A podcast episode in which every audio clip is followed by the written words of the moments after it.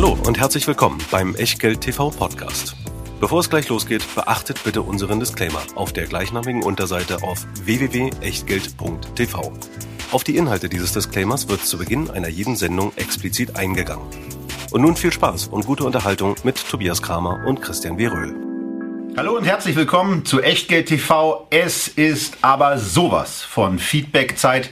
Und weil sowas von Feedbackzeit ist und wir noch nie in der Echtgeld TV-Zeit die Feedback-Box oder die Aktienbox so lange auf hatten, müssen wir diesen Monat zwei Sendungen machen. Wir, das sind Christian Viröl und Tobias Kramer. Guten Abend und herzlich willkommen zu dieser Sendung, die wir ja gerne damit überschreiben. Eure Aktien, unsere Meinung.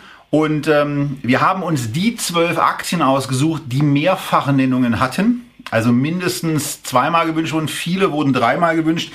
Wir können nicht äh, immer sagen, wir können eigentlich gar nicht sagen, wie oft einzelne Aktien dann gewünscht wurden. Aber wir gehen jetzt auf zwölf einzelne Unternehmen ein und wie wir das Ganze dann in zwei Wochen wenn die B-Sendung kommt, handhaben, wissen wir selber noch nicht so genau. Es kann sein, dass wir nächste Woche nochmal eine kleine Abstimmung starten ähm, und euch einfach nochmal konkret bestimmen lassen. Das stimmen wir auch unter uns ab. Wir gucken einfach mal. Wir werden eine Lösung finden. Genau, genau.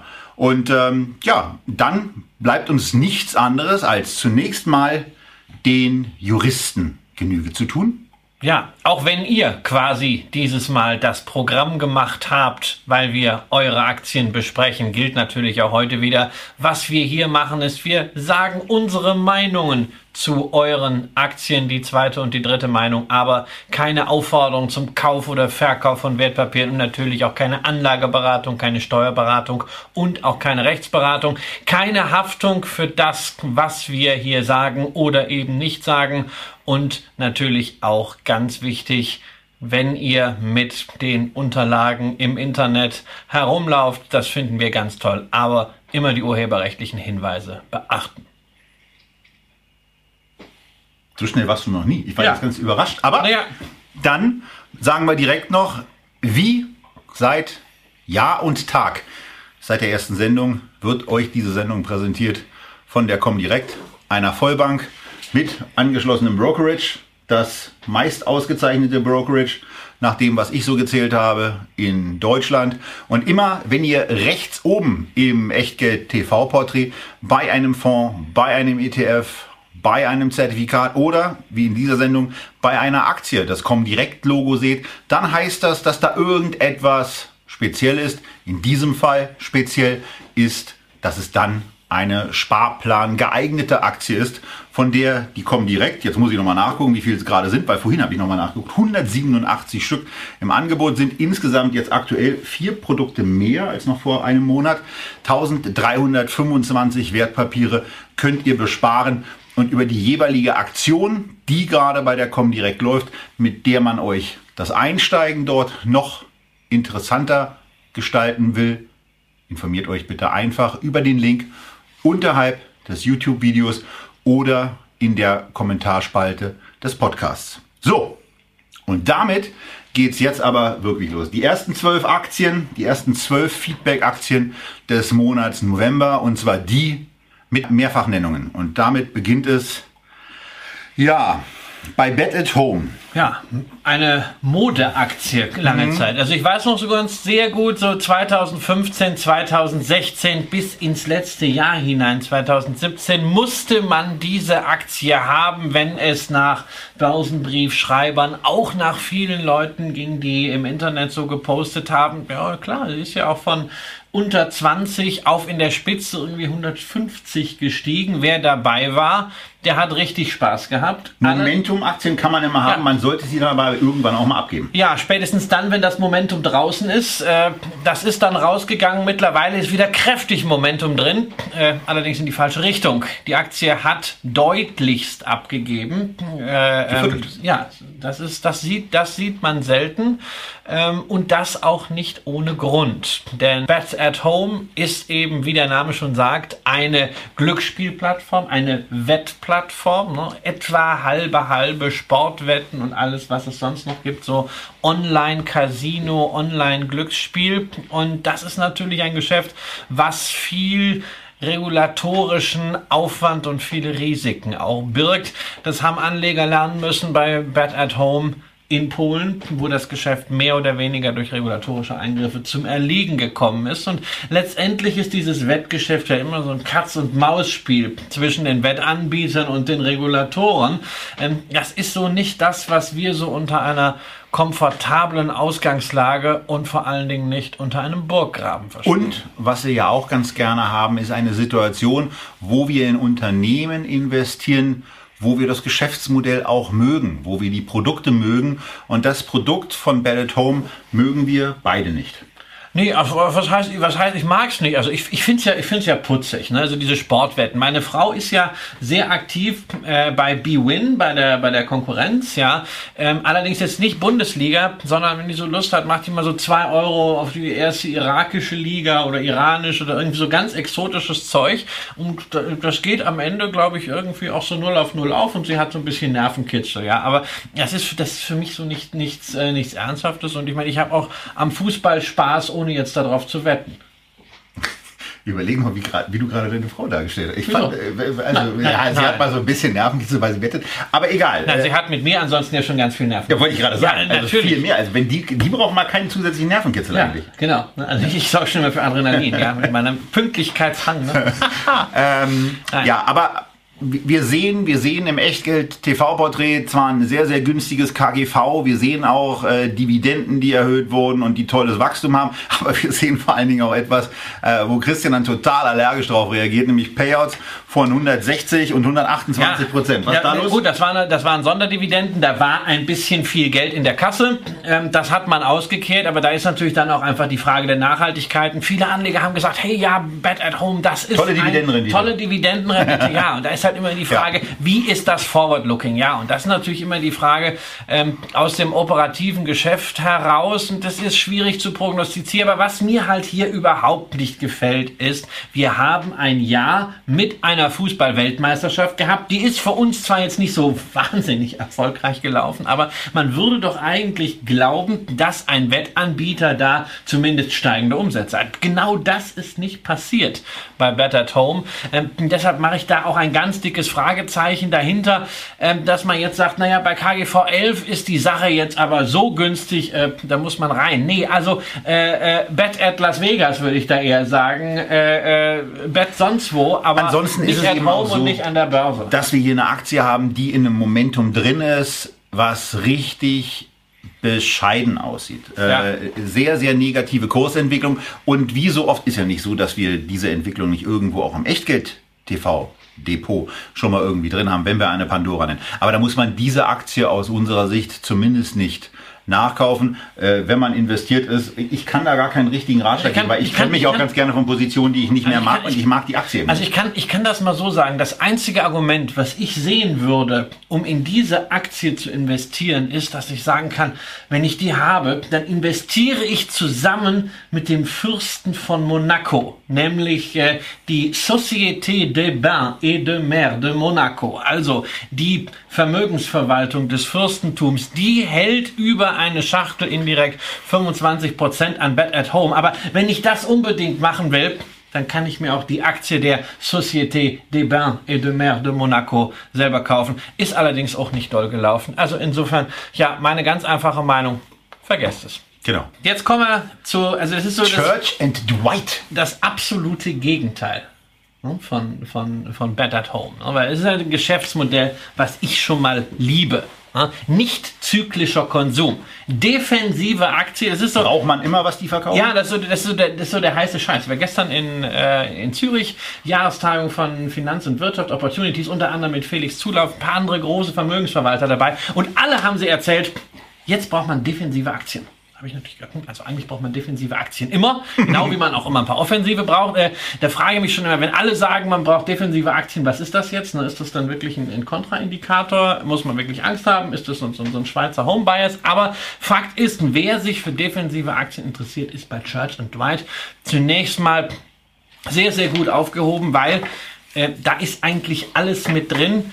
Äh, insbesondere sind es auch so, so Spezialanwendungen. Kerngeschäft des Ganzen ist äh, Natriumhydrogencarbonat. Wer kennt es nicht? Ja, wer kennt es nicht, ne? Äh, hast du in der Schule aufgepasst? Ne? Nee, ja, nicht bei Chemie. Ja, Chemie war das Erste, was ich ja, habe. Zum Beispiel, zum Beispiel Backpulver. Ja, das war so die, die Keimzelle des Ganzen. Daraus haben sie aber dann auch Reiniger entwickelt. Äh, dann sind sie Marktführer in den USA bei batteriebetriebenen Zahnbürsten. Ja, das sind ja da auch so Wegwerfartikel. Also alles Mögliche, was man so im Haushalt zum Reinigen und für die Hygiene braucht, das gibt es bei Church and Dwight. Sehr, sehr stark fokussiert das Unternehmen auf den US-Markt. Ähm, die Marken kennt man eigentlich hier gar nicht.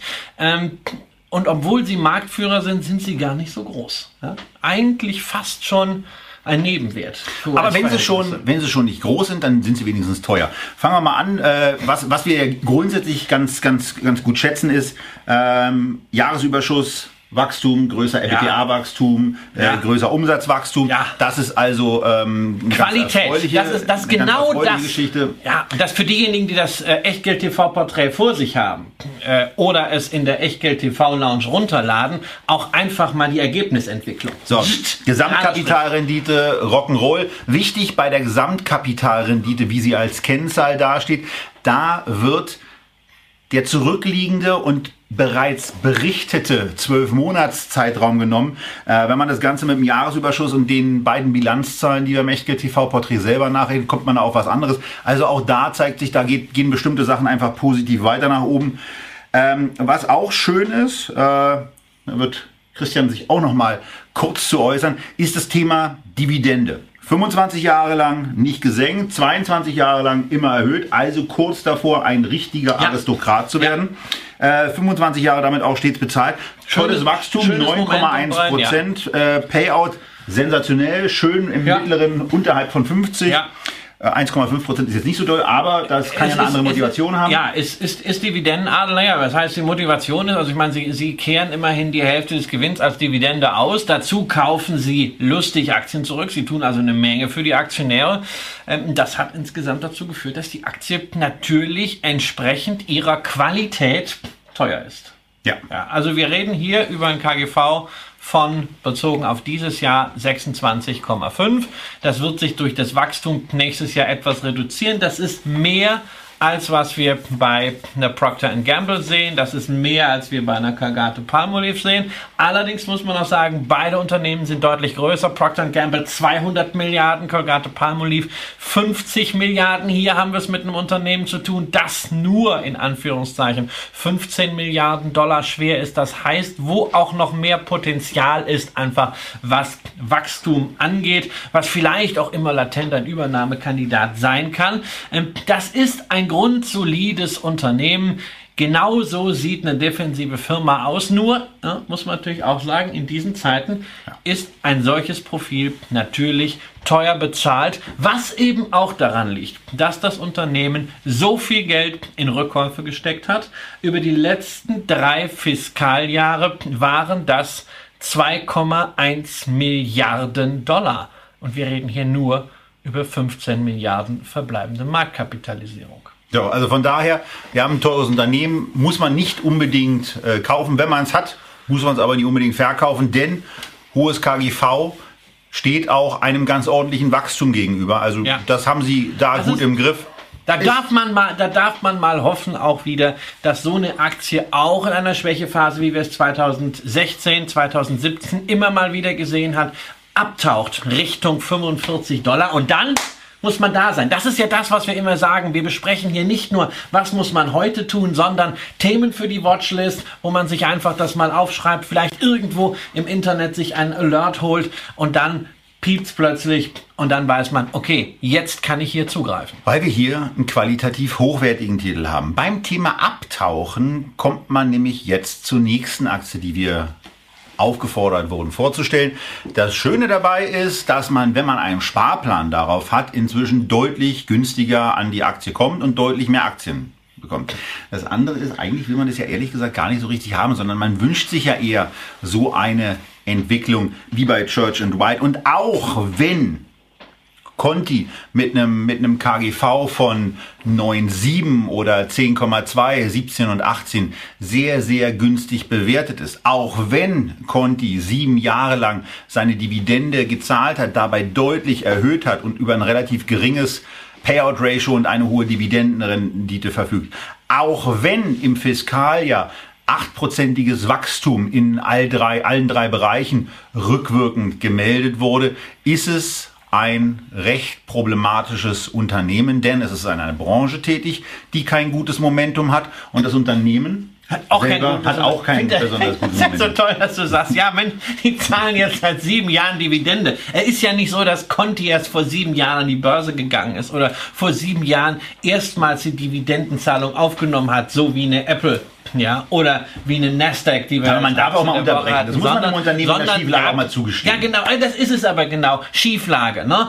Sieben Jahre steigende Dividenden. Naja, weil sieben Jahre lang das Manna vom Himmel gefallen ist. Vielleicht nicht für die Automobilindustrie hier in Deutschland, aber insgesamt wirtschaftlich so. Und was haben wir da gesehen? Naja, sie waren aus einer nahezu existenzbedrohenden Krise 2008, 2009 rausgekommen, haben super Turnaround geschafft. Nicht? Wir haben ja schon mal in der Feedback-Sendung darüber gesprochen, was für Mega-Renditen möglich waren, wenn man damals 2009 eingestiegen ist. Aber wir reden ja über heute. Und da muss ich auch einfach konzidieren, obwohl wir so eine wunderbare Marktphase wirtschaftlich hatten, hat sich seit 2014 auch im Ertrag schon bei Conti nicht mehr großartig was getan. Und jetzt sehen wir plötzlich, wenn du Stichwort Momentum sagst, sehen, dass das Unternehmen zweimal seine Guidance, sprich seine äh, äh, Prognose für den Umsatz nach unten äh, gefahren hat. Es gab einen Brandbrief des äh, Vorstands an die Führungsstäbe, wo man sich auch, der an die Öffentlichkeit gegangen ist und wo man dann auch sagt, naja, also da scheint ja wirklich die Hütte zu brennen. Man hat eine tolle Strategie,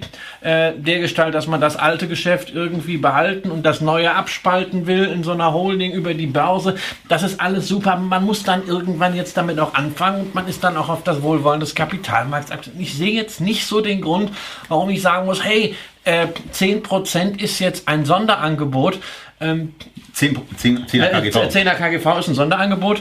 Ich brauche die Aktien nicht. Ich habe ja sowieso eine gewisse Aversion gegen alles, was mit Autos zu tun hat. Eben weil es so extrem zyklisch ist. Autozeug kauft man dann, wenn die Nacht komplett schwarz ist. Wenn man sagt, komm, die Euros, die ich jetzt da reinballer, die buche ich einfach mal als weg. Ja, das ist dann so 2009 bei 3,50 Euro. Ja, das weiß man hinterher natürlich immer ganz gut. Ähm, möglicherweise hätte man sie auch bei 7 gekauft und sich bei 3,50 Euro schon wieder geärgert. Ja. Ähm, man, man weiß es nicht. Aber hier ist in der Tat das Momentum so, dass ein Einstieg, weil es eben auch sehr, sehr zyklisches Geschäft ist, weil es erkennbar nicht diese Nachhaltigkeit, über die wir gerade noch gesprochen haben, besitzt, äh, dass man da ein bisschen vorsichtiger sein sollte. Und seit einem halben Jahr hat sich die Aktie nun ähm, halbiert. Naja, bei 3,50 Euro wird ja so ein bisschen deutlich, das grundsätzliche Potenzial dazu ist da, das auch noch mehrfach zu tun, äh, was keine Prognose sein soll für den, für, den, Aktienkurs, sondern nur eine Einordnung dessen, dass es eben äh, passieren kann und dass diese negative Entwicklung, die wir hier am Chartverlauf sehen, noch nicht das Ende der Fahnenstange, die nach unten gerichtet ist, sein muss. Und das ist, soll zu Conti gewesen sein. Denn ähm, wir haben jetzt die eine günstige Aktie besprochen, aber ähm, es geht eben auch noch günstiger.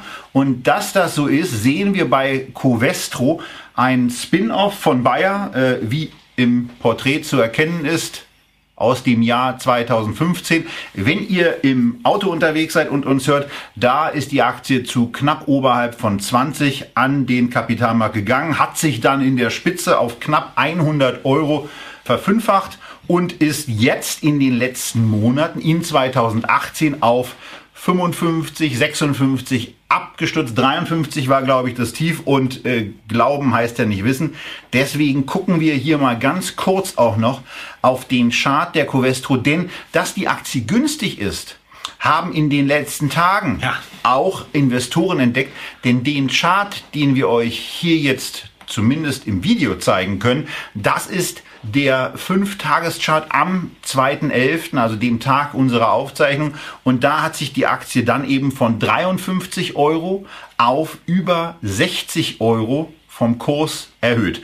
Ähm, Gibt es da neue Zahlen? Kennt man sonst nur von Gibt's da neue Zahlen? Von nee, nee, aber man muss halt ganz offen sagen, an dieser Stelle hat der Markt irgendwo dann auch mal erkannt, ähm, dass 53 ja nun wirklich ein Wert war, wo man vielleicht allzu viel des Schlechten hineingepackt hat. Denn wir sollten noch mal darüber reden, was macht eigentlich Covestro und warum, wollt, warum wollte Bayer das loswerden? Ja, Bayer, und zwar viel. Bayer war ja mal ein Unternehmen, was gesagt hat, wir wollen uns schön fokussieren als Boutique auf Pharma. Ne? Alles, was nicht dazu passt, hat man abgespalten. Lanxess damals und dann war halt Covestro das Kunststoffgeschäft, Polymere. Ähm, das ist jetzt nicht nur Plastik, das sind zum Beispiel auch Schäume. Äh, zum Beispiel schläfst du wahrscheinlich jede Nacht auf äh, Covestro. So Hightech-Matratzen sind auch mit Covestro-Schäumen gemacht.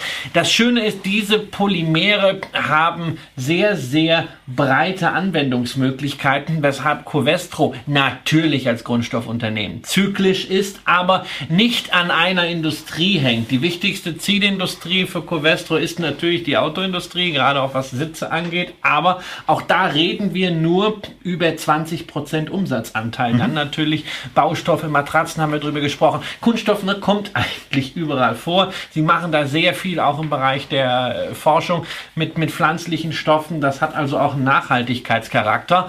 Ähm, aber klar, das ist zyklisch, das ist ein internationales Geschäft. Das heißt, das hängt sehr stark auch an, in der Bewertung an diesem ganzen Handelsstreit. Und da kam natürlich äh, zunächst mal in den letzten Tagen Druck drauf. Und Aber es ist schon sehr, sehr übertrieben. Also ja. man sieht ja nicht irgendwelche, also man sieht ja von der, von der Unternehmenskommunikation nicht irgendwelche Guidance, genau. die jetzt äh, komplett negativ ist, wo gesagt wird, ah, wir erreichen die Zahlen Nein, oder ist, sonst was. Es wurde bestätigt. Genau, es wurde einfach die bestehende Guidance äh, ähm, bestätigt. Es wurde jetzt auch nicht angehoben, aber das konnte man auch nicht ernsthaft Aber erwarten. es wurde gesagt, wir erreichen unsere Zahlen und unsere genau. Zahlen, die wir prognostiziert haben, signalisieren Wachstum. Auch an den Langfristzielen hat man äh, nicht herumgeschraubt. Das Unternehmen ist extrem solide finanziert. Ja, ähm, wir haben Verbindlichkeiten von 1,7 Milliarden, aktuelles EBITDA 3,4 Milliarden, das heißt also 0,5 top. Man muss immer sagen, so ein EBITDA kann schnell mal wegbrezeln in einem zyklischen Markt. und fehlen bei Covestro dann natürlich die Erfahrungswerte. Wir haben eben nicht den Track Record aus der letzten Krise, weil da ist das bei Bayer irgendwie untergegangen in diesem Riesenkonzern. Ähm, aber wir haben natürlich auf dieser Bewertung inzwischen auch ja wirklich eine gewisse Margin of Safety. Weshalb, also das will ich schon mal vorweg sagen, für mich unter Timing-Gesichtspunkten, wenn ich jetzt irgendwo einsteigen muss, und ich werde es auch tun, ich habe es gestern noch mit einem Kollegen schon besprochen, ähm, Covestro die attraktivste Aktie ist. Des heutigen Tages in der genau, Feedback-Sendung. Genau, in okay. dieser Sendung. So, und um das nochmal ein bisschen hervorzuheben, auch nochmal der Blick auch auf die Verbindlichkeiten. Da schauen wir auch ganz gerne hin, vergleichen es mit dem EBITDA. Und die Schulden könnten sie, wenn es drauf ankommt, mit einem halben Jahres EBITDA ableisten. Genau. Gut, in einer, in einer Krisensituation, in einer angespannten Situation fällt vielleicht auch das EBITDA. Aber all das ist hier nicht zu erkennen. Es sei denn, der Vorstand hat kompletten Bockmist erzählt. Auch das soll ja, wie der eine oder andere Echtgeld-TV-Zuschauer weiß, schon mal vorgekommen sein, auch bei Aktien, die wir in unserem Echtgeld-Depot Gut, aber es ist, es, ist, es, ist, es ist keine Pandora. Bislang ist die Kapitalmarkthistorie wirklich sehr, sehr gut. Sonst hätte man auch nicht diesen Aufstieg äh, hinbekommen. Und es kann in sie gespart werden.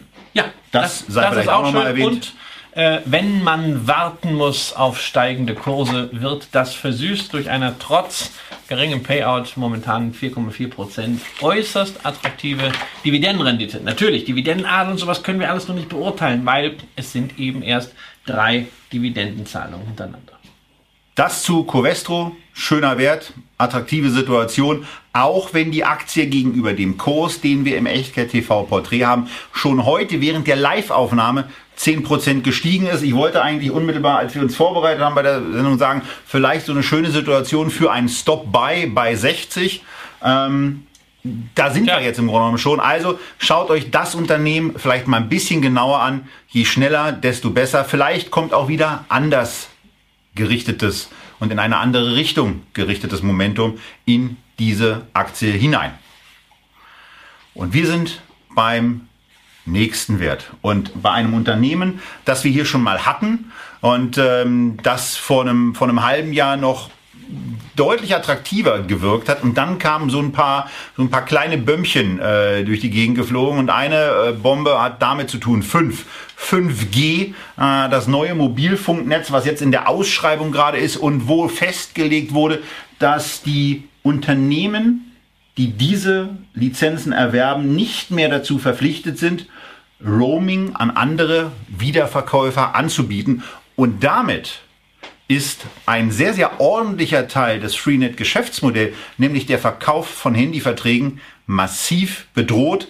Und dass da eine Bedrohungslage ist, seht ihr erstens am deutlich gefallenen Kurs. Und ihr seht es im Grunde genommen auch so ein bisschen an dem immer noch sehr, sehr niedrigen KGV. Und äh, Christian, du hattest es ja auch schon in der Vorbesprechung gesagt, da gibt es ja einen, der mit dieser Aktie und seiner eigenen sehr, sehr hohen Gewichtung langsam anfangen dürfte, ein relativ massives Problem zu haben. Ja, ich weiß nicht, ob er ein Problem hat, aber Bert Flossbach, Flossbach von Storch, der größte unabhängige Vermögensverwalter in Deutschland, ist tatsächlich größter Aktionär bei Freenet mit über 10 Also er nicht selber, sondern genau, mit dem Fonds? Genau, mit, äh, mit den Fonds der äh, äh, Flossbach von Storch Vermögensverwaltung. Ähm, über 10 Prozent, relativ knapp. Ja, 10,08 Prozent aktuell. Das heißt, man würde es auch erfahren durch die Meldeschwellen, wenn sie da äh, reduzieren würden. Ähm, das wäre natürlich ein ganz fatales Signal, wenn der Großaktionär äh, an diese Story nicht mehr glaubt. Ähm, wir haben ja die Hintergründe äh, 5G schon in der letzten Feedback-Sendung äh, mit Blick auf United Internet besprochen. Das ist eine ähnliche Konstellation.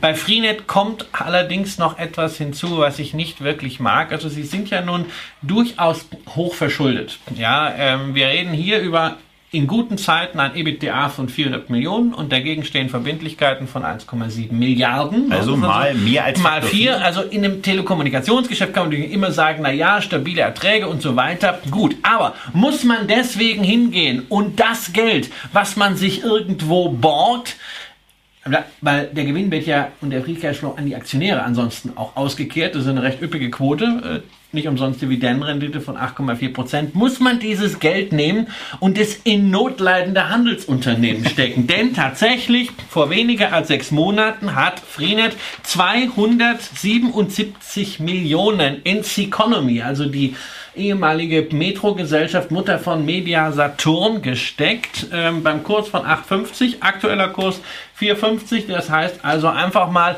140 Millionen Euro verfeuert momentan. Muss so etwas in einer solchen Situation sein, wo das Unternehmen verschuldet ist und außerdem ja ein Zukunftsgeschäft sich bereits überlegt hat, in das man ja auch noch Geld stecken kann, nämlich das digitale TV. Also irgendwie wirkt mir das getrieben, es wirkt mir verzweifelt und ein Manager, der sich dann so aufs Kreuz legen lässt, da von Seconomy, eine Kapitalerhöhung über den Preis an der Börse zeichnet und dann wenig später nach zwei Gewinnwarnungen äh, 50% Verlust hinnehmen muss, das sieht halt schon so ein bisschen so aus, man lässt sich über den Leisten ziehen. Das wäre schon so eine Situation, wo wir vielleicht doch mal versuchen sollten, einen Unternehmensvertreter auch in die Sendung zu kriegen, weil ja. grundsätzlich ist es eine schöne Aktie, äh, günstiges Unternehmen, ja. attraktive Ausschüttung, ähm, aber was Christian eben schon gesagt hat, diese, diese Geschichte mit der Verschuldung, ähm, ist eben schon ein Problem. Insbesondere, wenn, wie wir ja ausgeführt haben,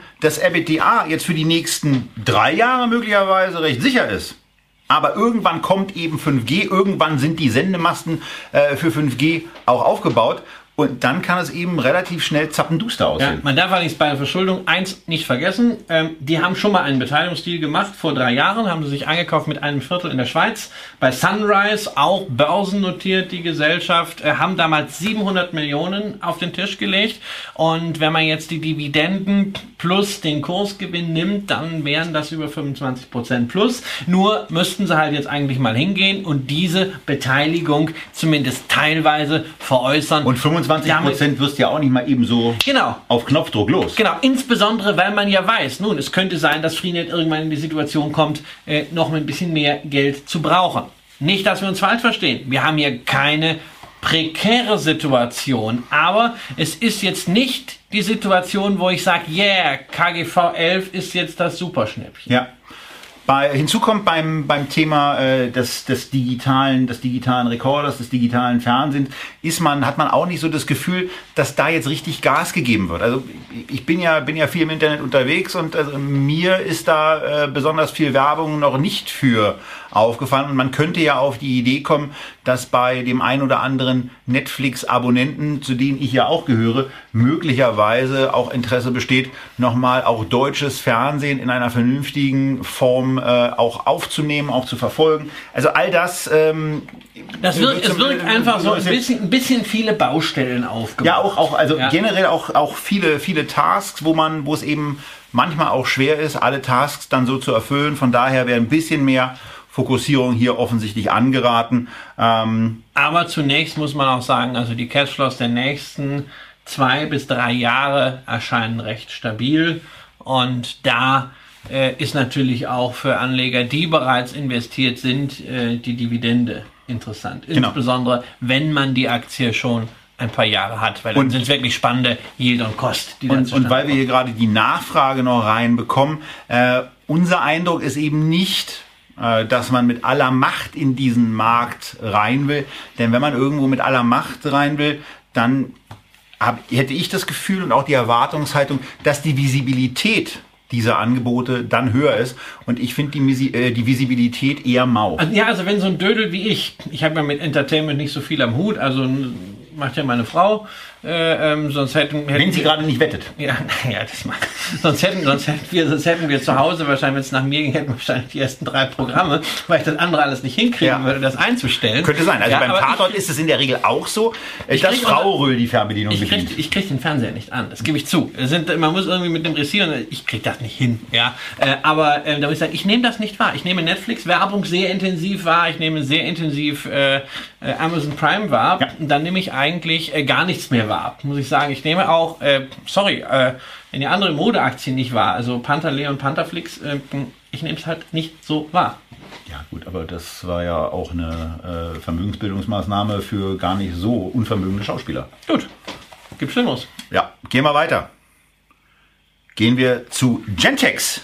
So, und da äh, ist jetzt Flossbach von Storch nicht mit 10% beteiligt, deswegen kann ich hier auch weitermachen. Wir haben die Situation, dass wir ein, wenn wir auf, wenn wir auf die Bewertungsziffern gucken, ein äh, recht günstig erscheinendes Unternehmen haben. Ein bisschen wackeliger ähm, von der Gesamtentwicklung, aber schöne Entwicklung beim Gewinn pro Aktie, den wir hier sehen. Und auch eine schöne Entwicklung beim Umsatzwachstum, beim EBITDA-Wachstum und beim Jahresüberschuss. Vor allen Dingen sollten wir erstmal sagen, mit was für einer Art von Unternehmen haben wir es denn hier zu tun? Denn ich vermute mal, von den heutigen Firmen dürfte es die am wenigsten bekannte sein. Das Sonst haben wir ja immer mal sein. irgendwie, wenn wir so selber gucken, haben wir irgendwie mal so einen Exot. Ich erinnere an den neuseeländischen Apfelbauern dabei. Ähm, Gentex ist äh, jetzt auch kein Kleinstunternehmen mit 5 Milliarden Dollar Marktkapitalisierung, aber nicht jeder wird es kennen. Es ist ein Autozulieferer. Und da erscheint natürlich plötzlich insbesondere die doch weitgehend stetige Gewinnentwicklung sogar während der Finanzkrise nur ein relativ kleiner Rücksetzer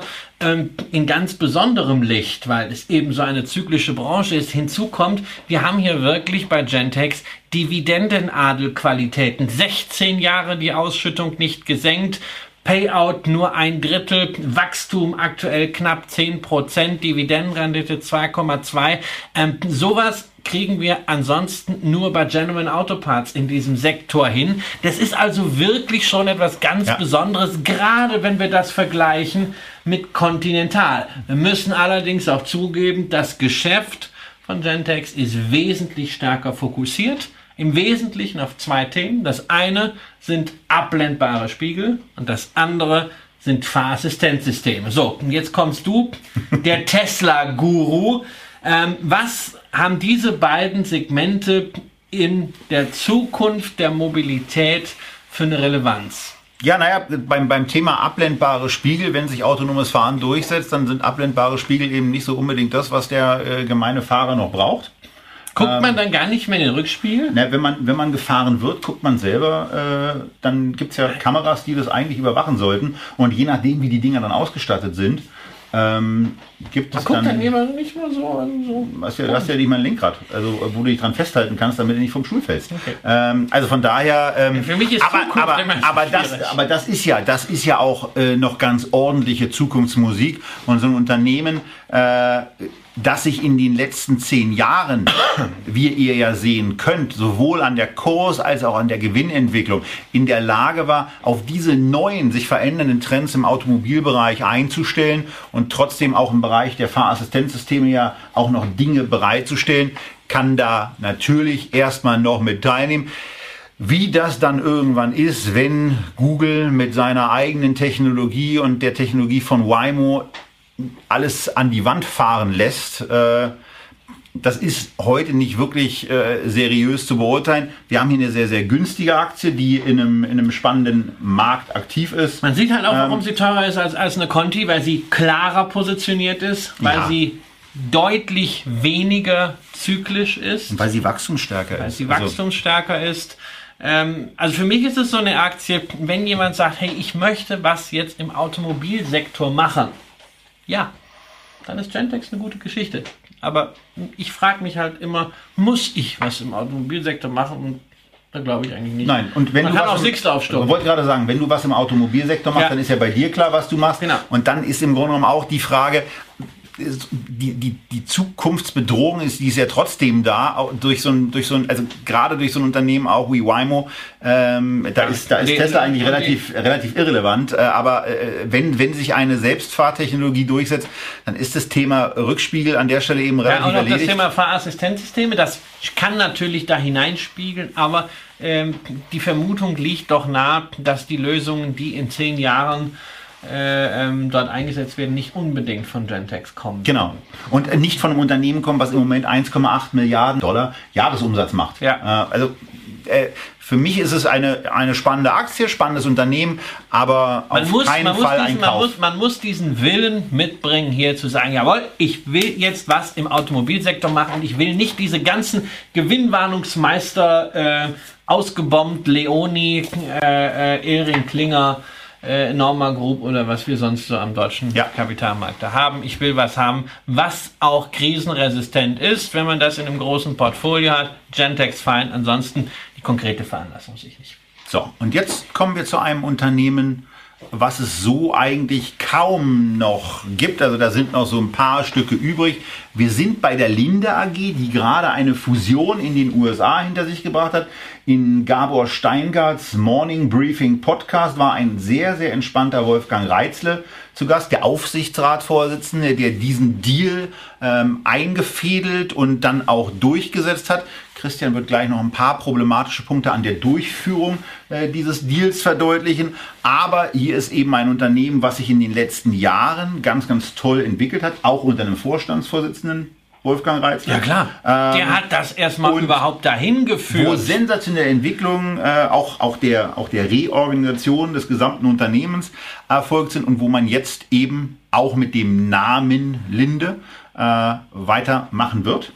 Äh, ein bisschen woanders, äh, ja. nämlich die deutsche Mitbestimmung so ein bisschen verlässt und den Unternehmenssitz nach ja, Irland, nach Irland. Aber der Punkt, den du vorhin gesagt hast und den ich ganz interessant fand, ähm, war so dieses Thema des Durchdrückens, äh, wo, die, wo die Governance, wo du gesagt hast, na, wurden die Aktionäre eigentlich nicht so richtig mit einbezogen. Ja, also mit, mit, dieser Fusion Prax, Air, Linde, ähm, das ist normalerweise ein Thema, was vollumfänglich eine Hauptversammlungsbefassung äh, erfordern würde. Und man hat also mit allen Winkelzügen äh, es am Ende auch erfolgreich geschafft, äh, genau das zu vermeiden, ähm, dass auch in der Hauptversammlung wirklich über das Umtauschverhältnis äh, und die Beteiligungsverhältnisse an der neuen Firma äh, debattiert wurde. Reitzler hat das ziemlich per Ordre de Mufti aus dem Hintergrund durchgedrückt. Ähm, er, ist, er ist eine Ikone, äh, das muss man sagen. Er ist Mr. Linde und er veredelt an dieser Stelle quasi seinen Lebenswert. Aber unter Governance-Gesichtspunkten ist es natürlich nicht schön. Für deutsche Anleger außerdem nicht schön. Bislang hat man eine sehr zuverlässige Dividende wirklich von einem deutschen Unternehmen erhalten. Jetzt ist es eine Dividende äh, in Zukunft von der Linde PLC, die in, in äh, Irland domiziliert ist. Folglich hat man ähm, die Notwendigkeit, diese irische Quellensteuer zurückzuholen, was übrigens zu den wenigen Dingen gehört, ähm, die ich äh, im Quellensteuersektor noch nicht vollumfänglich durchgezogen habe, weil es bei mir jetzt nicht so relevant ist, was irische Firmen angeht. Ich glaube, ich habe eine Sache mal gemacht, zumindest Formular ausgefüllt, aber ich habe noch nicht noch keine Rückerstattung da bekommen. Aber ähm, man, ich werde mal, ich werde mal darüber berichten. Ähm, das sind jetzt so diese Themen. Man kann durchaus sagen, äh, nee, also Irland will ich nicht. Ist ein Argument, ja. Ähm, man kann auch sagen, nee, also Leute, die die Governance schon am Anfang einer solchen Gemeinschaftsfirma so mit Füßen treten, will ich auch nicht. Das sind die beiden Gegenargumente. Aus fundamentaler Hinsicht finde ich kein Argument gegen eine äh, Aktionärseigenschaft bei dieser Linde äh, Praxair-Fusion. Was, was, was mir Geschäft. aufgefallen ist, was mir aufgefallen ist in dem, in dem Interview mit Gabor Steingart, war Wolfgang Reitzle hochgradig entspannt, wirkte sehr, sehr zufrieden und auch sehr überzeugt davon, dass man zu dem einen Drittel von Unternehmen gehört, dessen Fusion, dessen Fusionsanstrengungen von Erfolg gekrönt sein werden. Das brachte er sehr überzeugt drüber. Man muss fairerweise aber auch dazu sagen, also wenn es ein Aufsichtsrat oder ein Vorstandsvorsitzender nicht am Anfang einer Fusion überzeugend rüberbringt, dass das Ding ein Erfolg wird, dann ist er nun wirklich eine vollkommene Lusche. Ja, Bob, ähm, Bob, Eaton hat damals bei der Fusion von äh, Daimler und Chrysler mit äh, äh, Jürgen Schremp gesagt, Hochzeit im Himmel. Genau. Da hätte einem eigentlich klar sein müssen. Also wenn man, wenn man schon so herumschwadroniert, dann muss das alles Mist sein. War es ja. ja am Ende auch. Aber hier haben wir es natürlich mit einer anderen Situation zu tun als bei Bayer Monsanto wenn wir mal so eine andere deutsch-amerikanische Fusion nochmal aufwärmen äh, wollen.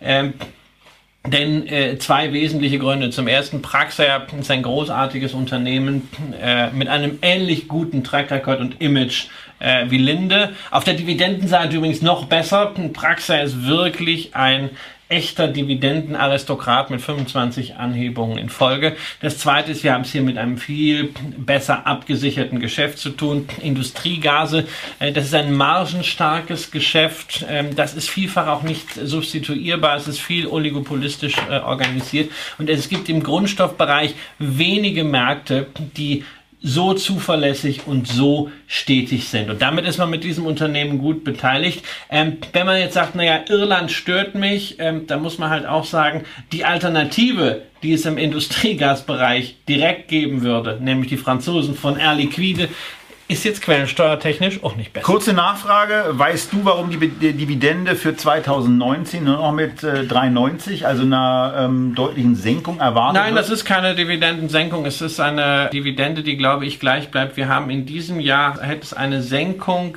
gegeben, aber es ist eine Spezialdividende ausgezahlt worden. Im Zuge dieser Fusion sind im Grunde Quartalsdividenden schon mal vorausgezahlt worden. Okay. Also insofern, das ist alles nicht vergleichbar. Und wenn ihr das Porträt zur Linde AG hier herunterladet, denkt einfach dran, das ist eine Abfindungsspekulation jetzt. Ähm, das hat mit der Realität dieser Firma, äh, dieser Linde PLC, nichts mehr zu tun.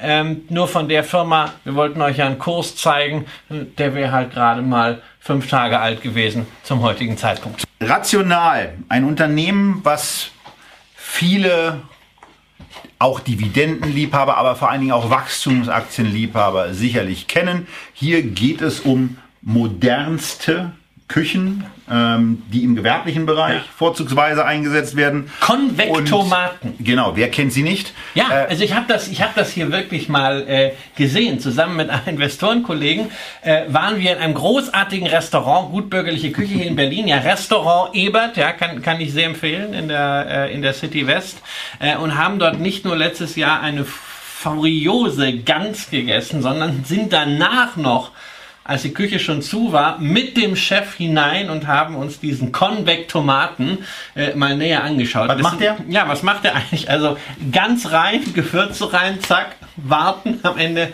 kommt eine perfekte Gans heraus. Ist wirklich perfekt. Ja, also das ist Automati Automatisierung, Digitalisierung in der Küche. In der Großküche. Und zwar also in, in riesigem Ausmaß. Ne, wenn wir einfach mal Zahlen nennen, 130 Millionen Essen werden jeden Tag mit rational Geräten, Konvektomaten und anderen Großküchen, Dampfgar und sonst was hergestellt auf der Welt. Ähm, und insgesamt sind die in 120 Ländern aktiv. Und also warum ich erwähne ich jetzt diese beiden Zahlen? Ich habe mir wirklich hier mal äh, wieder die Investor Relations Präsentation äh, angeschaut. Das mache ich ganz gerne mal von, von Zeit zu Zeit, gerade im Zusammenhang mit äh, Quartalszahlen.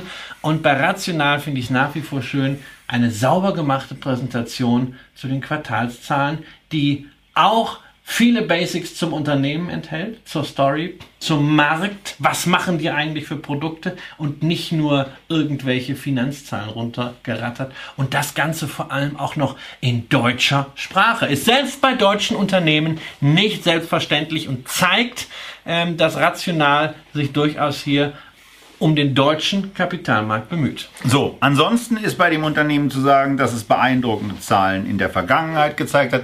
Ihr seht auf dem Echtgeld TV Porträt oder müsst meiner Stimme dahingehend vertrauen, dass es eine sehr, sehr stetige Gewinnentwicklung gibt.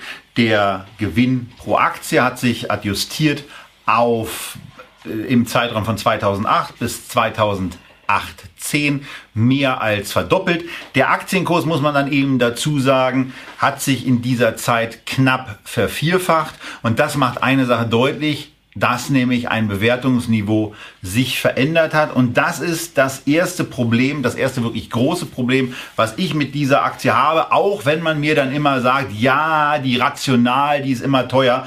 Aber 40 als Faktor des KGVs für 2017 das äh, bereits feststehende Geschäftsjahr und äh, 37,2 als KGV für das relativ gesichert geltende. Auch hier gibt es ja eine saubere Governance, sodass man einigermaßen davon ausgehen kann, dass die ihre Prognosen schon halten werden. 37,2 bei einem Unternehmen, was beim Jahresüberschuss in den letzten drei Jahren um 9,1 Prozent gewachsen ist das ist mir viel, viel, viel zu teuer. Und wenn Investoren seit Jahren der Meinung sind, diesen, dass dieser Preis gerechtfertigt ist, dann nehme ich das zur Kenntnis, aber finde in meinen Augen viele attraktivere Unternehmen, was nicht heißt, dass es nicht ein tolles Unternehmen ist, aber mir wäre es als Aktionär um mindestens den Faktor 2 zu teuer. Ja, ist teuer. Super Unternehmen, teures Unternehmen, wer die Aktie hat, bloß behalten. Ähm, ich wage zu bezweifeln, dass die Aktie so signifikant billiger wird. Ich hätte sie wahnsinnig. Billiger geworden ist sie ja jetzt aber ja, schon mal. Ja, natürlich. Also wir haben halt einen, einen Datzer, den wir äh, im früheren Jahresverlauf gemacht haben, einen Ausflug Richtung 700. Der ist jetzt äh, korrigiert worden. Wir sind jetzt mal wieder auf äh, 550 zurückgekommen aktuell. Ähm, ja, ich hätte die Aktie am liebsten ja gerne so zu 50, ne? aber ähm, das, sind, das sind halt Träume. Wir haben das halt bisweilen bei Aktien auch mit einem so geringen Streubesitz. Familienunternehmen, äh, 63 Prozent liegen bei der Gründerfamilie, weitere 10 Prozent sind sehr, sehr, sehr fest weggepackt bei langfristigen Investoren. Ähm, da haben wir das einfach, dass da Knappheitspreise gezahlt werden, insbesondere wenn ein solches Unternehmen niemals enttäuscht. Ja? Und dann wachsen die einfach weiter und behalten dabei aber auch dieses äh, KGV-Niveau. Und ich, ich traue dem Unternehmen ohne weiteres zu, innerhalb der nächsten zehn Jahre äh, ähm, seinen Umsatz mehr als zu verdoppeln und den Gewinn überproportional zu steigern. Das kann also durchaus wieder auch eine Verdopplung im Kurs äh, sein. Wenn die Aktie dann auf diesem Bewertungsniveau Genau, bleibt, und sie was, ja ein, was ja bezogen auf eine Umsatzverdopplung, Entschuldigung, dass ich nochmal reingehe, aber eine Umsatzverdopplung bezogen auf zehn Jahre ist irgendwie so ein, so ein Wachstum von, wenn ich das richtig äh, weiß, Etwa 8 7, 7 8 ja, Prozent. Ja, knapp 8 Prozent. Ähm, da sage ich dann eben auch, das ja? wäre dann auch ein, ja, ein Rückgang gegenüber dem, was sie bisher gezeigt haben. Und dann ja, wird dieses wird Ja, dieses ich habe, ich habe ja gesagt, über, überproportional äh, äh, steigern. Und ich würde, ich gehe davon aus, dass die Aktie sich in, in, auf Sicht der nächsten zehn Jahre relativ entspannt weiterhin verdoppelt. Ähm, die Bewertung wird die Aktie so lange beibehalten, wie das Unternehmen nicht signifikant enttäuscht. Ähm, wir haben es jetzt bei den Q3-Zahlen gesehen, deshalb ist es da auch mal, äh, ist dieses ganz extreme Premium äh, rausgenommen worden, diese 700. Ähm, die Q3-Zahlen waren jetzt nicht schlecht, aber der Umsatz lag leicht unter der schlechtesten Analystenschätzung. Ähm, gleichzeitig hat man aber äh, die langfristige Umsatzprognose nochmal bestätigt. Ähm, die Qualität dieses Wachstums ist auch sehr hoch, wenn die Serviceverträge mit dazukommen. Ähm, erst wenn es eine signifikante Enttäuschung gibt, so zwei Quartale, in denen man die Wachstumsziele deutlich verfehlt, dann wird man da sehr empfindlich reagieren. Ähm, Beispiel dafür ist zum Beispiel eine Vielmann. Da haben wir das auch gesehen. Wobei ähm, man da auch schon natürlich immer bei dem ersten Riss schon reagiert und es Genau, und dann, dann ist es natürlich nochmal, äh, dann kam das zweite Quartal bei Vielmann, was nicht lief, da, da hat man nochmal äh, noch drauf gehauen. Jetzt hat sich die Sache höchstwahrscheinlich wieder ein bisschen beruhigt, die jüngsten Zahlen waren gut, deshalb macht es durchaus Sinn, schon mal ein bisschen auf die Quartale zu schauen. Man muss nicht hektisch schauen, aber einfach die, die Tendenz zu schauen. Ansonsten rational ist eine großartige Firma, nichts, nichts für Schnäppchenjäger, nichts für Leute, die schnell reich werden wollen. Das ist etwas, wo man sich äh, dran beteiligt. Ob man das auf diesem Niveau machen muss oder nicht, es hängt sehr, sehr von persönlichen äh, Horizont ab. Muss man nicht. Ähm, Finde ich. Ich, ich würde sie heute jetzt auch nicht kaufen, aber mh, hm, ich würde sicherlich dort aufstocken. Also aber bin, was, ich bin, aber, ich aber bin wenn, froh, wenn, wenn, froh, du bist positiver, du bist positiver. Ja, ich was, bin, wäre so ein, was wäre so ein Limit? 400, 400, 400 wieder. Also, also das ist, ich habe ich hab die Aktie ja immer so als, als Mini-Position durchgeschleift, weil ich es einfach cool fand und ich wollte dann erhöhen. Dann habe ich auch, ach man, ist zu teuer, ist zu teuer. Und dann hatte ich 2016 das große Vergnügen, äh, äh, im Hause der Deutschen Börse der Rational AG einen Dividendenadel Award überreichen zu dürfen. Da habe ich gesagt, so, Jetzt nutzt du einfach die Chance und kaufst nochmal ein bisschen mehr von dieser Aktie. Und das war irgendwie so, so 390 bis 420 ist der Kurs damals irgendwie mhm. so gependelt. So, und hm, das ist so ein ganz ordentliches Niveau. Und ähm, wie gesagt, ich mag halt einfach das Geschäft, weil ich traue mir zu, dass ich das verstehe. Und ich muss ansonsten natürlich sagen. Du verstehst so ein, wie, wie heißt das Ding? Ich kann essen. Wie heißt das Ding? Konvektomat. Ja, guck's dir, guck es dir einfach an. Ja, ähm, Payout Ratio fragt, fragt gerade jemand. Ja, Payout Ratio ist mit 80 Prozent. Das ist kein reiner Dividendenadel. Das ist relativ viel. Man muss allerdings dagegen sagen, das Unternehmen ist nicht verschuldet. Ja, also 15 Millionen Verbindlichkeiten, das ist quasi null. Äh, wenn man die Cash-Position dazu geht, haben wir negative netto Verbindlichkeiten und ähm, es kommen auch keinerlei Aktienrückkäufe dazu. Das heißt, man macht keine Finanzakrobatik ähm, und äh, bei den, bei den Cashflows äh, auf dem Niveau reicht das. So viel zu rational. Und äh, da wir gerade bei einem unverschuldeten Unternehmen sind, gehen wir jetzt mal zu einem, was ganz ordentlich verschuldet ist, wo es ein bisschen anders aussieht, wo alles ein bisschen anders aussieht. Wir sind bei Südzucker. Ähm, Da ist es uns im Moment gar nicht möglich, ein KGV hinzulegen, weil das Unternehmen seit 2013 zunächst mal bezogen auf das Jahr 2018, was am 28.02 2018 geendet hat und deswegen auch so gilt, äh, geschafft hat, um zwei Drittel zu senken. Und weil man gerade mit dabei ist, nimmt man dieses letzte Drittel Gewinn, was man auch noch senken kann, in das Jahr 2019 rein und fährt das Ding mal gleich in den negativen Bereich. Deswegen können wir im Moment kein KGV anzeigen, weil der adjustierte Gewinn für das Geschäftsjahr, was am 28.02.2019 endet, im Moment prognostiziert wird pro Aktie bei 0,05 Euro. Christian, die haben mal ganz ordentlich Probleme. Liegt das nur an dem Thema Zuckergeschäft? Denn Zucker ist ja bei Südzucker nur mit einem Anteil von 43 Prozent. Ja, aber das ist natürlich schon sehr relevant, weil der Zuckermarkt bislang so eine wunderbare Basis war, äh, hermetisch abgeriegelt eigentlich ja. durch die EU-Zuckerpreisverordnung äh, und die ist jetzt weggefallen. Ja, ähm, der Preis für Zucker ist äh, in, den, in den Keller gegangen, der Wettbewerb ist plötzlich eben nicht mehr äh, geregelt, sondern das ist jetzt wilder West. Also früher gab es feststehende Preise. Genau, da gab es Meng Mengenquoten, sonst was Hürden für Produzenten außerhalb der EU. Das ist jetzt alles weg, das ist alles jetzt äh, wunderbar liberalisiert. So, und in diesem Markt müssen wir uns jetzt erstmal zurechtfinden. Die sagen natürlich, ja, langfristig ist das für uns ganz toll, weil wir glauben, dass sie der Wettbewerb und, und auch die neuen Möglichkeiten uns viel mehr bringen werden, bessere Auslastung, bla bla bla. Gucken wir mal. Also bislang sieht das einfach äh, nicht so aus. Nein, und auch seit 2013 sieht es ja kontinuierlich nicht so gut aus. Und man muss halt sagen, ähm, es ist ja der größte börsennotierte Nahrungsmittelhersteller in Deutschland. Ja, 29 Prozent äh, ist ja klassische Nahrung, Fertiggerichte, unter anderem äh, Freiberger und Albertus Pizza da drin. So, und jetzt kennen wir keine Konserven.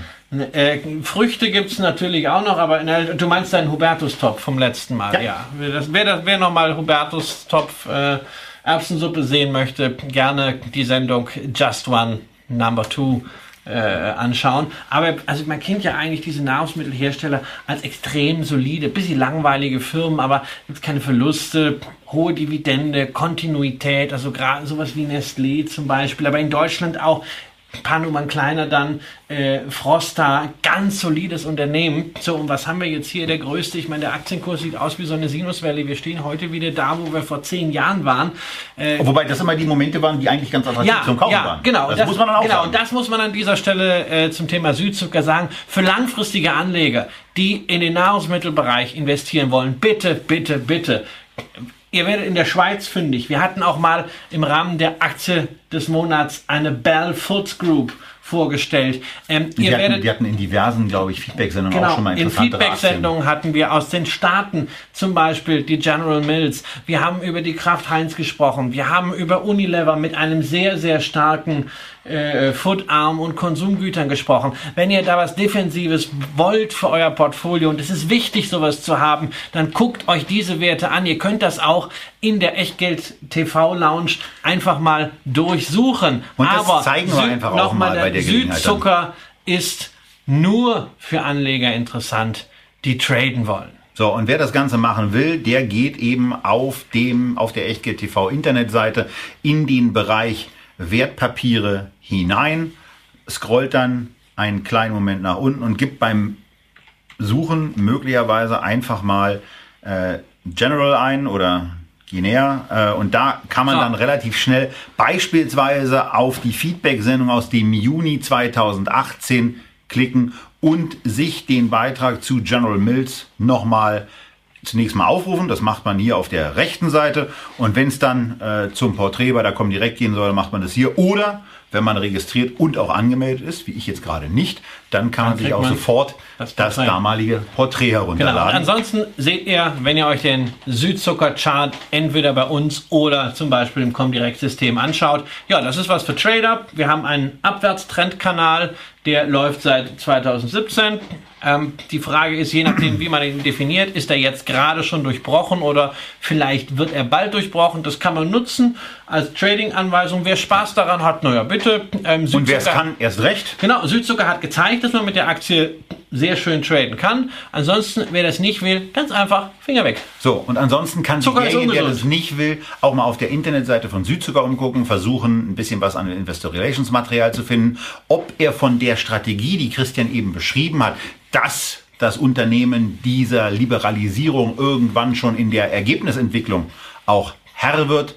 Ähm, und wenn er daran glaubt, dann ist hier die Möglichkeit eben auch gegeben, nicht zu traden, sondern zu sparen und zwar also jeden Monat in einem Sparplan. Was mich übrigens bei, bei Südzucker auch immer noch stört, zwei Drittel sind in der Hand von irgendwelchen Genossenschaften. Und diese Genossenschaften, ähm, die sind ja schon zufrieden, wenn es irgendwie einen regelmäßigen Dem Zahlungsfluss gibt, aber nicht die Optimierung des Geschäfts. Man sieht das bei einem anderen und, Unternehmen, das haben wir noch gar nicht gesagt. War. Das haben wir noch gar nicht gesagt, denn die Dividende, die ihr unten rechts im Porträt seht, wenn ihr es vor euch habt, die 3,6 Prozent beträgt und die auf einem vermeintlich niedrigen Payout von 40 beziehungsweise dann schon 64 Prozent auf drei Jahresebene zustande kommt, die ist eben nach hinten gerechnet beim Payout Ratio, weil in der Vergangenheit ja Gewinne da waren. Nun ist das Problem, upsi, ja. da sind ja gar keine mehr. Und dann ist natürlich auch irgendwann, je nachdem wie schnell sowas geht, eine Dividende in Gefahr. Die Anteilseigner werden das zu verhindern versuchen, ja. aber auch da ist natürlich man, man sieht das, die, die, Dividende, die ist halt äh, mit den Ergebnissen hin und her geschwankt. Äh, es gab, und das ist halt das Entscheidende, über 25 Jahre äh, Dividende schon jetzt bei Südzucker. Das heißt, irgendwas kommt immer. Und damit sind die Genossenschaften zufrieden. Und das ist halt keine Voraussetzung für optimales Management. Und das sieht man leider auch bei einem anderen großen deutschen Agrarkonzern, äh, nämlich bei der BayWa. Ja. ja, aus dem S-DAX geflogen und äh, ähm, Kursentwicklung unterirdisch. Äh, leider, sehr schade, ehemaliger Dividendenadelwert, aber ähm, auch da äh, so eine Form von Missmanagement. Machen wir weiter. Und zwar machen wir weiter mit zumindest bei uns beiden in der Schulzeit. Denn als wir noch regelmäßig den alten Matheunterricht haben, als es noch keine iPads, Smartphones, Computer zum Tragen oder sonstiges technische Gedöns gab, da gab es ganz ordinäre Taschenrechner. Und diese Taschenrechner gab es im Wesentlichen, und das waren die Fraktionen, die es in den Schulklassen zumindest früher gab, keine Ahnung, ob es die immer noch gibt, die waren entweder von Casio, nun sind wir jetzt schon bei S angekommen ähm, und machen von daher logischerweise nicht bei Casio weiter, sondern wir sind bei einem Unternehmen angekommen, das äh, mir vor allen Dingen aus der Taschenrechnerzeit noch immer ein Begriff ist. Ich fand die immer ein bisschen doof. Du hattest einen Texas Instruments. Ja, ja, ich, ich hatte einen Texas Instruments und ich hatte mir dann sogar so einen programmierbaren gekauft. Mein Casio, der, der mein Casio ist ja immer noch äh, regelmäßig im Einsatz. Ach, jetzt, der, der, der kann doch gar nichts. Den kannst du nicht mehr programmieren, oder? Ich hatte so, ich hatte so einen. Als würdest du programmieren können. Das ist, ja, das ist ja so lächerlich. Natürlich. Ich habe einen, programmierbar, so einen programmierbaren Texas Instrument, der konnte. Das kann ich in der Live-Sendung natürlich mal live sagen. Parabeln konnte der zeichnen auf so ein Display. Das, war, das, war dieser, das war dieser mit dem höheren Display? Ja, genau. Angeber. genau der mit dem, der mit dem höheren Display. Ich war schon immer ein Proll, ja. Ähm, unfassbar. Großartiges Teil. Äh, interessant, dieser Sektor Personal Electronics ist immer das, noch ist immer noch da äh, und bringt, also Anwendungen für den Endkunden und steuert immer noch 25% zum Umsatz. Also bestimmt nicht nur die Taschenrechner, sondern es sind auch noch Nein, viele also andere alles, dabei. alles was, was Endgeräte sind. Aber die Taschenrechner gibt es auch immer noch. Was ist der Rest des Geschäfts? Im Wesentlichen Halbleiter. Einerseits für die Industrie, also zum Beispiel für Steuerungsinstrumente, Stichwort Prozessautomatisierung und andererseits für die Automobilindustrie. Da ist sie wieder. So ein Auto ist ja eigentlich heutzutage ein fahrender Computer. Ja. Und irgendwann gibt es einfach keine Automechaniker, sondern es gibt nur Mechatroniker. noch ja nur noch diese Mechatroniker und es kann auch ohne Strom keiner mehr ein Auto reparieren. Ja, äh, wahrscheinlich kann man irgendwann ein Auto nicht mehr fahren, weil es keine Software mehr gibt. Äh, ist gelöscht oder so. Das ja. kann ja sein. Äh, ist, ist durchaus möglich. Ja, aber jedenfalls das sind die Anwendungsbereiche inzwischen für die Halbleiter von Texas Instruments, ein Unternehmen mit einer riesigen Historie. Technologie wird nicht erst in den, 20, in den letzten 20 Jahren entstanden, sondern 1900, ich muss nachschauen, 54. Das erste, Im Jahr des Wunder von Bern. Ja, das erste Transistorradio. Das man in dem Jahr übrigens auch ganz gerne eingesetzt hat, das Radio, um die legendäre Rundfunkreportage richtig. von Herrn Zimmermann zu verfolgen. Richtig, richtig. So, und das äh, also lange Tradition, aber wir wissen auch, dass das Transistorradio ist schon lange keine Innovation mehr. Allerdings hat Texas Instruments es geschafft, diese ganzen Innovationszyklen immer mitzunehmen und sich immer irgendwie entweder selbst durch Forschung und Entwicklung richtig zu positionieren oder die richtigen Übernahmen und das zu tätigen, ist, das ist in um der Tat. Das ist in der Tat beeindruckend und das Beeindruckende, wie sich das auswirkt, sieht man wieder mal unten rechts bei Christians Lieblingsbereich der Dividende und dem Bereich entscheidend ist, was hinten rauskommt, um gerade in den Zeiten großer CDU-Verwirrung auch mal einen Altkanzler zu zitieren. Ähm, wir haben hier eine sehr, sehr ordentliche Geschichte, 15 Jahre lang erhöht, 20 Jahre lang nicht gesenkt, über 25 Jahre gezahlt. Ja, da sieht man dann auch, auch bei Texas Instruments gab es mal so ein paar Jahre, wo man mal adjustieren musste, aber das ist jetzt eben auch schon 20 Jahre her. Ich finde ja immer schon mal toll, wenn ein Unternehmen so lange mindestens hält und wenn sie dann gelegentlich ja. erhöhen, seit 15 Jahren macht man das. Da ist es eben auch hier so. Das Wachstum in den letzten Jahren beeindruckend bei 23 Prozent, 23-prozentige Dividendensteigerung und zwar bei einer Dividendenrendite, die immer noch auf einem absoluten ja. Top-Niveau ist, 3,5 Prozent, immer noch oberhalb amerikanischen Staatsanwalt. Man hat, man hat dann also, ja, man hat einfach mal die Dividende, die davor eigentlich recht konstant war, sehr mühsam gesteigert wurde, nur hat man einfach mal gesagt, so, jetzt gehen wir mal in die Vollen, weil das ganze Geld können wir nun auch nicht brauchen. Das Unternehmen ist ja hoch profitabel, hat also angefangen, Dividende zu zahlen. Das ist auch mit ein Grund dafür, warum die Bewertung von Texas Instruments deutlich höher ist als bei vielen anderen Halbleiterwerten. Mhm. Wir hatten den einen oder anderen, ich glaube Micro Technology zum Beispiel hier in der Irgendwas Sendung. Mit sieben oder wir hatten, wir hatten Samsung, äh, ja. ähm, die ja auch mit da reingehören in den Sektor. Das ist alles einstellig und wir reden hier über ein Unternehmen, das für dieses Jahr jetzt ein KGV von 16 hat, wo äh, drei Quartale vorbei sind. Ähm, das hat aber auch eine hat aber auch eine EBITDA-Marge, genau. die im Bereich von knapp genau. 50 Gründe, Gründe für, Gründe für diese Marge sind halt äh, für, für, die, für, den, für das Premium, für den Aufschlag in der Bewertung ist halt diese Marge, ist aber auch 3,5% Dividendenrendite. Das heißt, ähm, institutionelle Investoren in den USA, Pensionsfonds, die natürlich Einkommensportfolios aufsetzen müssen, ähm, dabei Technologie haben wollen, für die ist Texas Instruments ein ganz logischer Kandidat. Und aus dem Bereich kommt natürlich auch immer entsprechende Nachfrage. Und natürlich diese Fähigkeit des Unternehmens, sich an verschiedene Technologiezyklen zu adaptieren und dort Geld zu verdienen, ist auch etwas, was von Investoren prämiert wird. Insofern, ja, deutlich höhere Bewertung, aber zu rechtfertigen, wenngleich ich an dieser Stelle gerne auf den anderen großen Chip-Konzern auch verweise, äh, nämlich Intel, äh, wo wir ähm, nur ein KGV von 10 haben aktuell. Das soll es zu Texas Instruments gewesen sein. Wir kommen zum vorletzten Wert in der Feedback 2018 11a Sendung. Und diese Aktie ist Visa. Die Freiheit nehme ich mir. Ich hätte es nicht versucht zu singen, ich ja. hätte es nur gesagt, aber Ach komm. Das ist natürlich mal eine richtige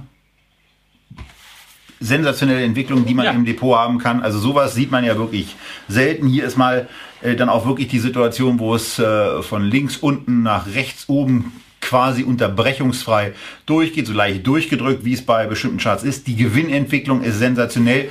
Die Bewertung ist hoch, aber wir haben hier eben auch etwas, wo, also die Bewertung ist hoch, aber hier fällt es mir ein Stück weit leichter, das zu akzeptieren, weil ein 24, 25er, 25er KGV bezogen auf 2019 steht einem sehr, sehr stetigen Wachstum von 17,6 in den letzten drei Jahren gegenüber. Das ist also so einigermaßen äh, im Bereich dessen, was man bei einem, bei einem Pack-Ratio noch akzeptieren Zuletzt kann. auf Basis der Quartalszahlen 33 Prozent Zuwachs. Also so. wenn du da und da ist also richtig Musik drin und die richtige Musik bei Visa, die ertönt bei der EBITDA-Marge zwei Drittel beträgt sie. 66 Prozent. Das ist das ist fast unfa unfassbar, ja. unfassbar hoch. Ja. Und da stecken natürlich dann auch irgendwo Gefahren drin, die man hat. Ich weiß nicht, wie es euch geht, aber ich ärgere mich sehr, sehr regelmäßig über bestimmte Gebühren, die in meiner Kreditkartenabrechnung auftauchen, die ich für wahnsinnig zu hoch halte, äh, die mir beim Auslandseinsatz 1,75 Prozent extra abverlangen, was kompletter Schwachsinn ist von der Höhe. Das ist ein Funken äh, auf einer Platine. Mehr ist es inzwischen nicht mehr. Das mag vor 10 oder 15 oder 20 Jahren eine Leistung gewesen sein. Heute ist es eine Selbstverständlichkeit, die extrem teuer bezahlt wird, weil Kreditkarten logischerweise international eingesetzt werden. Das nächste, guckt euch mal bei euren Abrechnungen, wenn ihr den Spaß habt, nehmt mal an, nehmt mal eure drei Karten und hebt von Automaten Geld ab, ähm, welche Wechselkurse da auch genehm werden. Da ist Visa so im, äh, naja, hinteren Mittelfeld. Ganz grausam ist PayPal äh, bei Wechselkursen. Bei der sind wir aber nicht. Wir sind bei Visa. Also da sind sehr, sehr hohe Margen die nicht immer so ganz okay sind. Aber wenn man Aktionär von Visa ist, dann fällt einem das viel leichter. Ich bin es nicht, ich bin Aktionär bei PayPal, aber ja, es also, fällt einem zumindest leichter, diese hohen Gebühren ja. zu ertragen. Ja, also ich bin, ich bin Aktionär von Visa, äh, weil ich. Du zahlst im Ausland aber sehr gerne bar, weiß ich. Ja, natürlich.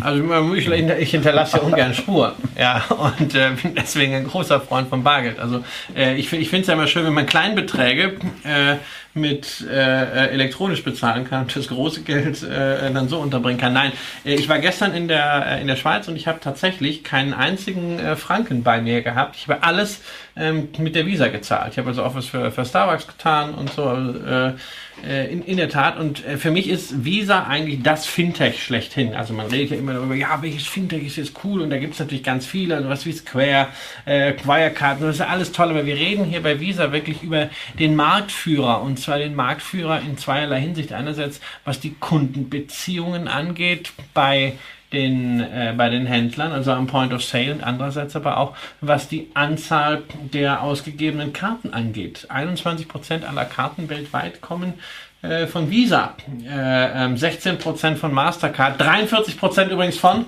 Union Pay. Einem chinesischen Unternehmen. Dem einzigen chinesischen Unternehmen, das äh, äh dort... Monopole haben ihre äh, Vorteile. Ja, genau, Kreditkarten ausgibt. Also wir haben es hier mit dem, mit dem Weltmarktführer zu tun. Und vor allen Dingen, was dieser Weltmarktführer über uns weiß, anhand dessen, wo wir wie viel Geld ausgeben. Das ist, das ist Aber er setzt es nach meinem Wissen nicht so ein, wie es Facebook beispielsweise einsetzen genau, würde. Genau. Und Für den Verkauf von irgendwelchen zusätzlichen genau, und diesen, Angeboten. Genau, und das heißt natürlich auch, dass sie da nicht so gefährdet sind, was, äh, was, was Regulierung angeht. Aber die Margen sind sehr, sehr hoch und äh, die EU von der kann man ja, da kann man ja immer sehr, viel Kritisches sagen. Aber im Bereich Roaming haben sie schon mal äh, europaweit sehr, sehr stark weitergeholfen und in verschiedenen anderen Bereichen haben sie auch ihr Auge drauf. Und Kreditkartengebühren waren, wenn ich die Nachrichtenlage richtig in Erinnerung habe, in den letzten Monaten auch schon mal ein Thema. Und bei 66 Prozent äh, EBITDA-Marge ähm, ist es zumindest so, dass man da auch mal nachdenken kann. Aber es ist trotzdem ein absoluter Wachstumsmarkt. Es ist, es ist das Basisinvestment in den Fintech äh, äh, Trend in das bargeldlose Bezahlen, weil ja ganz viele Zahlungssysteme am Ende alle irgendwie gebackt sind durch eine Kreditkartengesellschaft und da ist Visa eben der Marktführer. Ähm, natürlich wird das an der einen oder anderen Stelle, gerade auch die Zusammenarbeit zum Beispiel mit PayPal, die ja selber äh, auch hier in Deutschland Kreditkartenemittent sein dürfen, das drückt natürlich dann auf die Marge, weil man da ein, ein Sharing hat, aber andererseits sorgen die dafür, dass das Geschäft äh, noch weiter wächst und die Strategie von Visa ist großartig. Ähm, also ist auch so eine Aktie, da würde ich natürlich am liebsten mit dem KGV von 20, ne? ist aber nicht. Ähm, zahlt Dividende, muss man allerdings sagen, 24% Ausschüttungsquote, das ist so an der Alibi-Dividende, allerdings Wachstum 20%. Die Dividende es sieht er auch. Es, ja, es wird mehr, ähm, aber auch da muss man sagen, ähm, gibt der Dividende einfach da mal ein bisschen Zeit. Und da ist man auch nicht so traurig drüber, denn wenn man diese Aktie seit, seit fünf oder zehn Jahren hat, dann ist einem die Dividende als angenehmes ja, zusätzliches... Die deckt dann zum äh, Beispiel deine Kreditkartenkosten. Beispielsweise. Oder macht sie zumindest erträglicher decken, ja. würde sie das dann in der Tat noch nicht. So, und damit sind wir beim letzten Unternehmen in dieser Runde angekommen bei einem Unternehmen, äh, was in Deutschland für eine der legendärsten Übernahmeschlachten ja. gesorgt hat. Wir sind bei Vodafone, einem großen Kommunikationsdienstleister aus dem United Kingdom, was, wie du mir ja vorher gesagt hast, inzwischen in ja. Deutschland seinen wichtigsten ja, Markt. Also es ist ein europäischer Telekommunikationskonzern inzwischen. 23 Prozent der Umsätze werden in Deutschland gemacht, was im Wesentlichen äh, auf die Übernahme von Kabel Deutschland zurückzuführen ist. Nur noch äh, 17 Prozent im Heimatmarkt Großbritannien, äh, 13 Prozent in Italien. Also man ist überall in Europa präsent. 74 Prozent der Umsätze insgesamt in der Region Europa. Nicht mehr äh, wirklich vertreten ist man in Nordamerika. Das Geschäft Verizon Wireless hat man an Verizon verkauft. Äh, da gab es dann auch eine kräftige Sonderdividende. Das wurde also durchgeroutet an die Aktionäre. Ähm, das erklärt auch ein bisschen diese immense Divergenz, die wir hier im Echtgeldporträt, wenn ihr es vor euch habt, sehen zwischen dem Kurs auf der einen Seite und dem Kurs plus Dividende, also dem Gesamtertrag auf der anderen Seite. Äh, gleichwohl auch sonst ist bei Vodafone wie bei vielen äh, Telekommunikationsunternehmen ohne Dividende das Ganze nicht mehr so spaßig. Der Kurs in der Tat ist auf dem Niveau von 2009. So, und bestimmte Sachen sind auch bei dem Unternehmen selber nicht so spaßig. Das liegt eben daran, dass verdammt viel Kohle investiert werden muss, um mit der Technik Schritt zu halten, um diese ganzen äh, neuen Generationen Systeme dann auch aufbauen zu können. Und ihr könnt es ganz gut ablesen was da so passiert in so einer Gewinn- und Verlustrechnung von der Vodafone. Wenn ihr auf der linken Seite mal in das Fiskaljahr 2018, was am 31.03. geendet hat, reinschaut und dort seht, dass das dass die, dass die Umsätze bei 46,5 Milliarden liegen, das EBITDA mit einer ordentlichen Marge bei 14,7 ist und dann bleiben da nur kleine 2,44 Milliarden übrig. Also nicht, dass wir uns da falsch verstehen, das ist extrem viel Geld, aber bezogen darauf, was als EBITDA da ist und was dann nach den Taxes und nach den Depreciations übrig bleibt, ja Das ist eben das drin. Genau. Das Abschreibungsthema ist virulent bei Telekommunikationsgesellschaften, weshalb es immer sehr schwer ist, ähm, die über den Jahresüberschuss oder den Gewinn der Aktie wirklich gut zu fassen. Ich wollte gerade ausführen, dass der Free Cash Flow von Vodafone in den letzten vier Quartalen, also Trailing 12 Months, 15 Milliarden war. Also tatsächlich wir eine sehr, sehr gute Conversion haben von EBIT in Free Cashflow, was natürlich die Qualität dieses Unternehmens am besten beschreibt. Ähm, das heißt also auch diese üppige Dividende, die man sich leistet, die aktuell auf eine Dividendenrendite von 9,6 Prozent kommt. Das ist kein Schreibfehler. Nein, das ist kein Schreibfehler. Die ist auf einer Gewinn je Aktie-Basis nicht zu beurteilen, aber auf Basis des Free Cash Flow ist es noch zu rechtfertigen. Dennoch, dass eine Wertschöpfung darüber hinaus stattfindet, ist fraglich und ob diese 9,6 Prozent überhaupt aufgeholt werden, ist auch fraglich, weil Telekommunikation ist nun einmal so, wie es gerade in Europa sich darstellt, ein ziemlich böses Geschäft. Auf der einen Seite schreien die Staaten danach, dass Infrastruktur, gerade jetzt 5G, ausgebaut werden muss. Am besten so schnell wie möglich und überall. Das haben wir diese Woche auch wieder, Stichwort ländlicher Raum von Herrn Seehofer und einer Initiative. Beim äh, Fordern von, ist er ja gut. Ja, von, von 30 CDU-Abgeordneten. Auch durchaus zu Recht. Natürlich, natürlich. weil wir wollen, wir wollen Nur sie fordern es seit wollen, Jahren und sie fordern bestimmte andere Sachen genau, seit Jahren müssen, und äh, sie wollen halt, sie stellen wollen, bestimmte Sachen nicht bereit. Das ist das eine. Dann kommen aber die Staaten auf der anderen Seite dazu und regulieren auch noch die Vermarktung dieser Netze. Ähm, das ist natürlich eine böse Geschichte. Das ist fast so wie im Gesundheitswesen. Das könnten Sie dann machen, wenn Sie sich an bestimmten Kosten dann eben einfach beteiligen ja, ja. Ähm, und auch sagen, Oder, und dafür, dass in den strukturschwachen Bereichen das auch geschieht, dafür, dass in den menschenarmen Bereichen ja. das auch geschieht, dass da wirklich flächendeckend 5G da ist, dafür stellen wir als Bund keine Ahnung, 15, 15 Milliarden, kostet ja im Moment nicht so viel. Stattdessen zieht man ihnen aber zunächst mal über eine Versteigerung der Lizenzen noch das Geld aus der Tasche. Und das hat ja schon mal richtig spektakulär funktioniert. Genau, und anschließend sagt man ihnen dann, äh, ähm, was sie davon an, an Netzentgelten noch... Aber gut, die Bedingungen dafür sind noch nicht draußen, die stehen auch noch nicht genau, fest. Stehen noch nicht fest aber es ist, aber wie gesagt, wie gesagt, nur einfach die Sensibilisierung dafür, das ist ein Geschäft mit sehr, sehr hohen Cashflows, ja, sehr stetig, sehr gut prognostizierbar, ähm, ein sehr gut einschätzbarer Wettbewerb auch, aber der hat strukturelle Probleme. Dazu kommt, die Telekommunikationskonzerne müssen irgendetwas tun in den nächsten zehn Jahren. Die sind diejenigen, die dafür sorgen, dass Amazon, dass Facebook, dass Google, dass Netflix. Netflix, dass die Geld verdienen können, weil die nutzen alle diese Infrastruktur, aber letztendlich sind die Telekom-Konzerne diejenigen, die am allerwenigsten an dieser Infrastruktur verdienen. Und da müssen sie sich Geschäftsmodelle überlegen, wie sie da mal an dem Internet, an dem Business selber verdienen wollen. Sie haben das mal vor zehn Jahren versucht über äh, Beteiligung an irgendwelchen Apple Sales und App Store und sowas, aber das ist ja alles Peanuts, sondern wir reden darüber, schaffen es Telekommunikationskonzerne, ihre Infrastruktur endlich richtig optimal zu vermarkten oder bleiben Sie in dieser demütigen Rolle? Wenn Sie es schaffen, das zu vermarkten, dann sind Sie die spannende Industrie der nächsten 10, 15 Jahre. Ähm, wenn nicht, wird dieses Siechtum weitergehen, dass man sehr häufig das, was man auf der einen Seite als Dividende kriegt, zu zwei Dritteln auf der anderen Seite im Kurs wieder abgibt. So. Und wenn das passiert, dann erfahren wir hoffentlich rechtzeitig darüber. Und wenn wir der Meinung sind, dass das ein Thema wird, weil sich genau dieser Markt dreht, ähm, dann wird sicherlich Christian die Aktie mal als Aktie des Monats äh, ja. als Kandidat vorstellen. Und also, solange das nicht passiert, ist das ein Unternehmen, was eine schöne Dividende ausschüttet, aber Genau. was man auch nicht unbedingt. Es ist, es ist aber, wenn man den europäischen Telekommunikationsmarkt insgesamt haben will. Die Leute treffe ich ständig, dann, die nein, den europäischen Telekommunikationsmarkt hey, haben. Hey, hey, hey, ich erwähne nochmal Zürich gestern. Ja, defensive Aktien, Telekommunikation. Dann kannst du sagen, okay, lege ich mir jetzt ein Portfolio äh, dazu mit, mit 10 Telekom-Werten, ähm, nehme ich einen ETF oder nehme ich einen, äh, der hier in unseren Breiten wirklich verfügbar ist. Und da muss ich sagen, wenn ich das will, würde ich die Vodafone nehmen.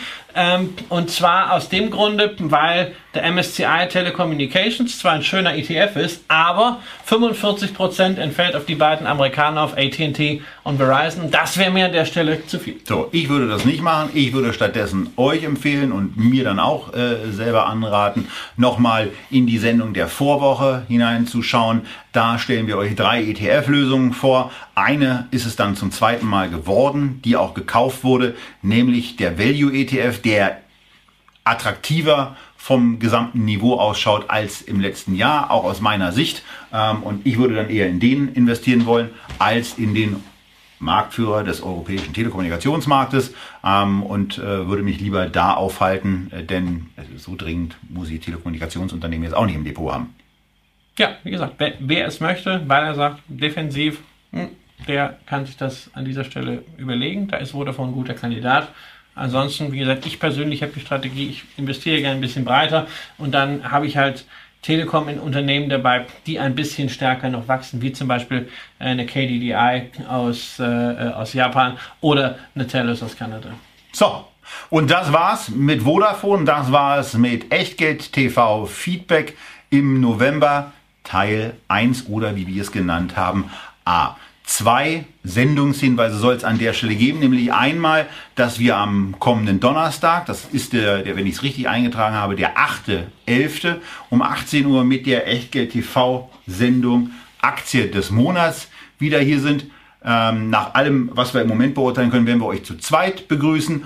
Und dann natürlich auch jetzt schon der Hinweis auf den 16.11. Freitag in zwei Wochen machen wir mit Feedback weiter dann 1811b und wir würden uns freuen, wenn wir euch da wieder zur Sendung begrüßen. Wünschen euch viel Spaß beim Betrachten anderer Videos. Schaut vor allen Dingen das Just One in der zweiten Ausgabe äh, euch an, so ihr es noch nicht getan habt. Äh, wir wünschen euch gute Börsengeschäfte. Bleibt nach Möglichkeit gesund oder wenn ihr nicht gesund seid, werdet es schnell wieder. Bis zum nächsten Mal bei Echtgeld TV. Tschüss.